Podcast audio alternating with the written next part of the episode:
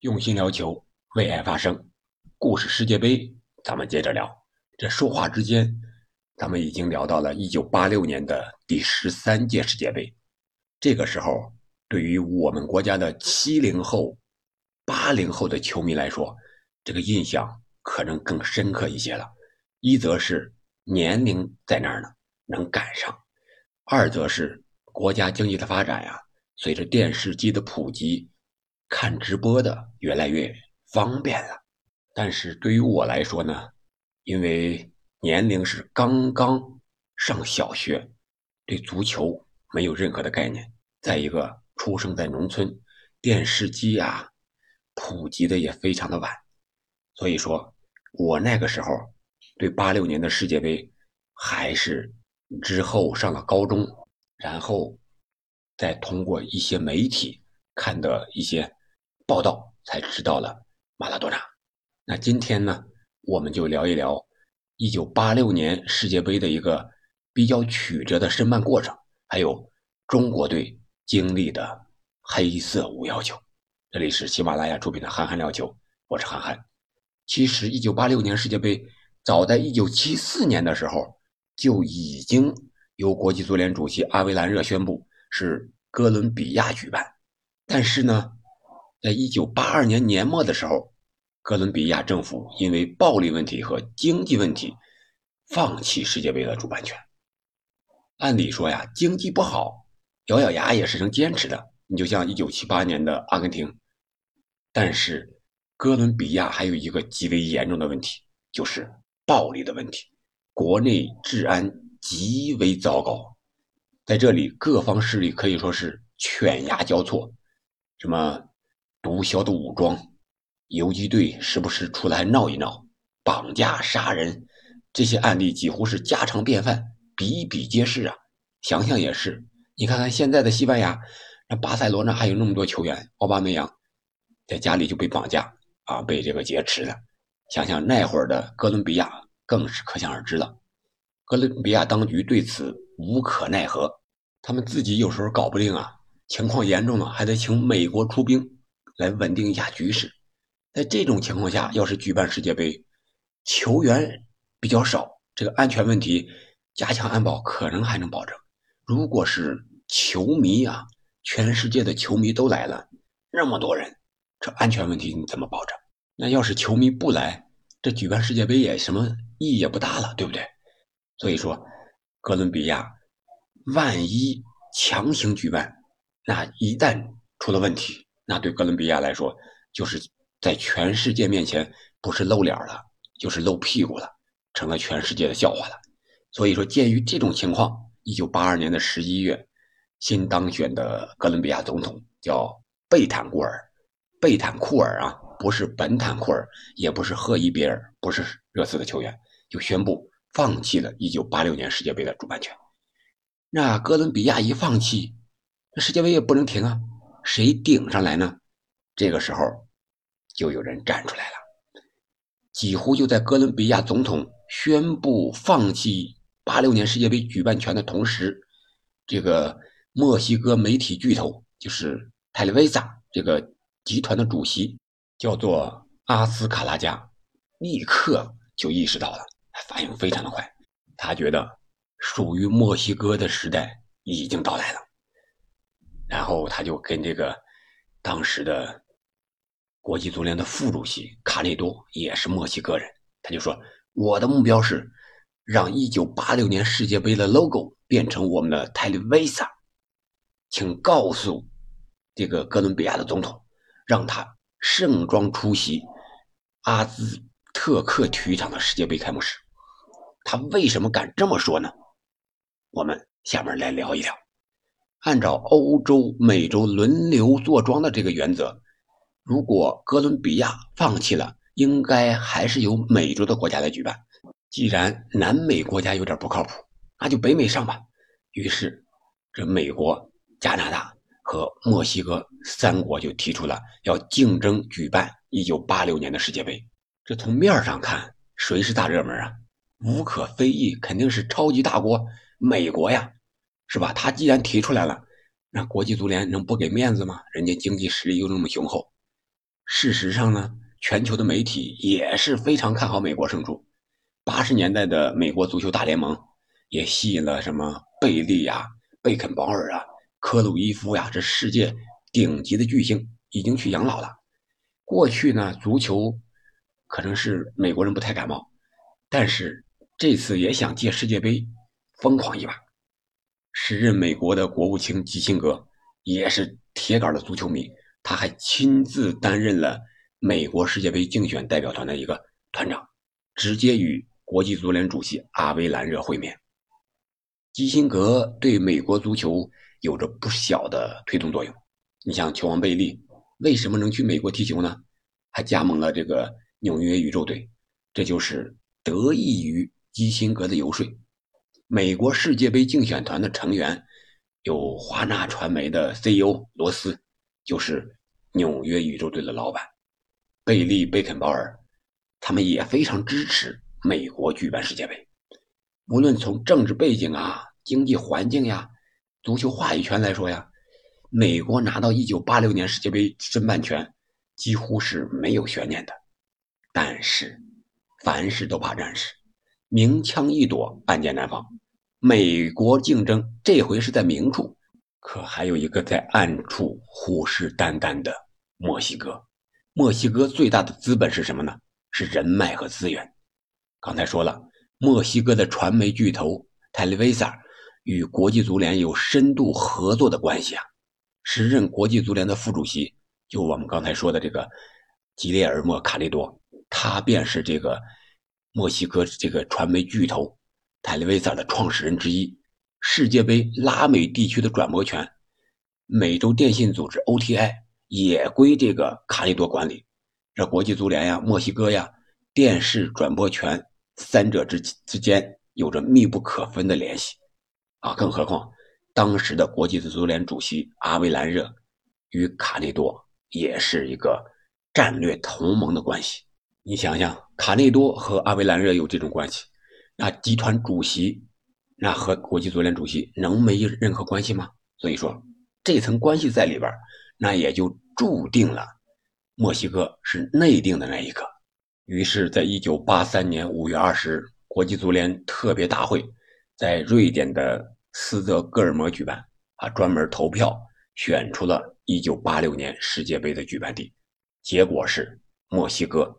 击败了美国和加拿大，拿到了这届世界杯的申办权，同时也是墨西哥历史上第二次啊获得这个世界杯的举办权。你看，现在人家墨西哥已经和加拿大、美国联手获得第三次了二零二六年世界杯的举办权。可以说，这次申办对于美国和加拿大来说是存在偏见的。这个投完票之后。呃，基辛格也说，按照要求，国际足联特别委员会应该是接见美国世界杯竞选团队的，可他们没有。加拿大的竞选委员会主席施华兹更是恼火，还有点酸不溜溜的说：“我们提交的九十页世界杯申办文件，九十页呀，还不如墨西哥的十页报告。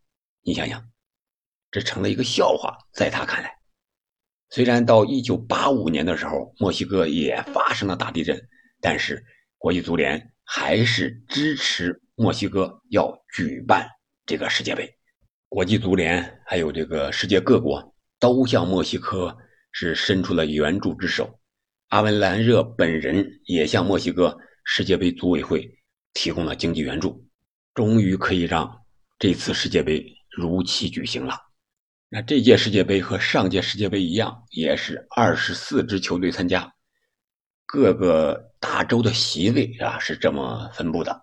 欧洲呢不算卫冕冠军意大利是十二点五个，南美洲是四席，非洲是两席，亚洲是两席，中北美及加勒比地区不包括东道主墨西哥还有一个席位，然后大洋洲是零点五席，大洋洲这零点五席。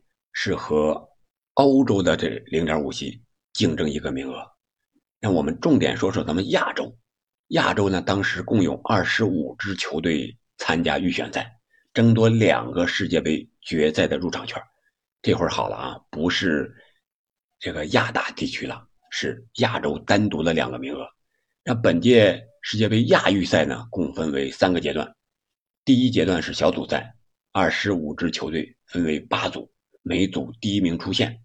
这个相较于上届的世界杯亚大区预选赛，在赛制上是完全统一的，采用了主客场双循环，并且是东西亚分开比赛，各有一个出线名额。这我想也算是一次亚足联在世界杯预选赛上的一次进步了。东亚区我们看一下是四个组，这四个组取得小组第一的就进入四强了吧，然后再进半决赛，然后决赛直接决出最终的第一名，代表东亚区参加世界杯。然后这四个小组呢，第一组是韩国、马来西亚、尼泊尔，韩国不出意外的是拿到了小组第一。第二组是印尼、印度、泰国和孟加拉，印尼呢也是成为了小组第一。第三组是我们中国、香港还有澳门、文莱分在一个小组，咱们一会儿再说中国的。第四组是日本、朝鲜和新加坡，这组日本是算一个小冷门吧，击败了当时比较强的朝鲜，成为小组第一。我们详细的说一下第三组中国队的比赛。在这一组呢，当时的香港实力还是比较强的。当时中国和香港面对澳门和文莱都是四场胜利啊，但是中国的净胜球要多，一共是二十二个，而香港呢是十七个。可以说，在这种情况下，最后一轮，也就是一九八五年的五月十九日，中国是做客主场迎战香港队，只要是打平，我们就能出线。这个词儿。真是听的太多了，打平就出现，结果我们往往就是打平就出现，肯定要输球。五月十九日的北京，比赛的发展出乎所有人的预料，因为首回合我们在客场是和香港队零比零战平的，所以说在实力上我们还是要高于香港的。第十八分钟，香港队获得一个前场任意球，这个人家。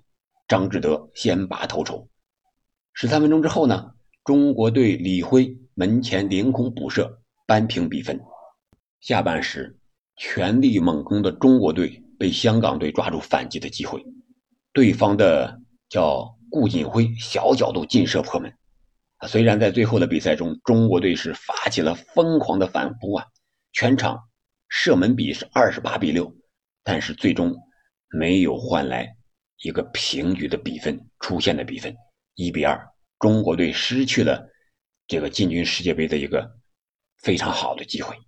其实也不是说我们赢了香港马上就能进世界杯，还要有两轮的比赛要打。但是我们连香港这关都没过，所以说这五幺九就觉得有点黑暗了，而且确确实实它是一个五幺九黑暗的事件了，已经上升到。这是怎么回事呢？按道理说，那场比赛我们追平了，那就慢慢守着吧，你攻什么呢？但是我们据三十年后当时的主教练曾雪林回忆，他回忆说呀，他说我们在之前亚洲杯上拿到了亚军，这回国之后呢，队员们自然就感觉跟以前不一样了，我们这实力可以去世界杯了，所以说。中国队在那场比赛之前踢的都很漂亮，在热身赛中呢，还把阿根廷给赢了，这信心爆棚了呀！之前跟澳门队打了一场比赛，也是轻松取胜，上半场就能进五六个球，所以那个时候，在曾雪林看来，队员有点骄傲放松、飘飘然了。他说：“以前那队员训练是非常吃苦的，也非常认真，很守纪律。”不过，因为后来取得了不错的成绩，队员各方面就比较松散、放松了。他们打平香港就可以出线的时候，所有人都不会觉得我们能输球，那是不可能的。就是在当天比赛当天的这个准备会上，很多领导都来了，像什么陈志华呀、袁伟民呀、李芙蓉啊，好多领导非常的重视啊。但是，领导一来，不能。干坐着吧，是吧？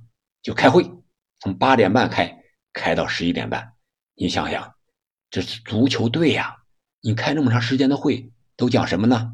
当时领导们就说：“啊，你们这场比赛打平了就可以出线，这可不行啊！在家门口比赛，如果你们打平了，那就是输球，打平就等于输球，而且至少要赢两个球，这是领导专门要求的。给了任务呢，这队员无形中就有了压力了。所以说，到了比赛的时候，队员们的。”眼睛都像红了一样，要上，是吧？恨不得一上场就要进球，把香港队给吃掉，打的就有点急了，完全没有了训练中的章法，思想也不集中了，越打越乱了。结果对方就偷袭得手，进了两个球。曾学林还说呀，当时上半场我们已经追平了，中场休息到更衣室里，他还和这个队员们说：“不要着急啊，平时怎么练我们就怎么打，平了我们还能出线。”不要害怕，但是看台上还坐着领导呢，很多领导都没有走，所以说队员们在这种期望之下就打得特别毛躁，失误很多，所以说就最终输掉了这场比赛。这一天呢，对于中国足球来说是黑暗的，由于痛失进军八六年墨西哥世界杯的绝佳机会，在比赛结束以后啊，工人体育场的八万球迷。无法接受这个结果，因为平时的一些社会上的什么物价上涨呀等等原因吧，导致的一些不满情绪，就和这个球赛混在一起了。终于在这一刻彻底爆发。比赛结束之后，大部分球迷迟迟不愿离场，谩骂声铺天盖地呀。一些极端球迷开始大砸抢烧一些公共设施，冲进球馆。袭击场上的球员，殴打香港的球迷，还有外国人。这些情绪一旦高涨，就冲向了外国的大使馆，吓得是英国的女记者呀哇哇的大哭，法新社的记者也被石块砸中了。有的球迷甚至在体育场外手执啤酒瓶等待中国球员。啊，部分球迷还大喊着：“曾雪林，你给我出来！”啊，要求与他们直接对话，还掀翻了球队的大巴。啊，这个时候，这些球迷完全忘记了，就是一年前，他们还是亚洲杯的亚军呀。而曾雪林呢，和他的球员们看到这种情况，在这个运动员大楼里也是不敢出来了，在这里面是足足待了是三天三夜，最终在警方的镇压之下，逮捕了部分，不是部分呀，是一百二十七名极端的球迷，才把这个事儿给。平息了下来，结束了这一场闹剧。此次暴力事件给中国足球及社会秩序带来了是非常不好的影响。而赛后呢，这主教练曾雪林也是引咎辞职，没办法了，都闹成这种事儿了，你还不辞职？主教练你不出来担责吗？是吧？所以说，直到一九九八年，曾雪林才重新出山，而足协主席呢，李凤楼也是离任了。代替曾雪林的呢是有着中国足球教父之称的年维斯，而接替李凤楼的则是女排的功勋教练袁伟民。这就是五幺九的一个前前后后。可以说，从那会儿开始，中国的足球又换了另一种思路了。好了，本期节目我们就聊到这儿了，我们下期再见。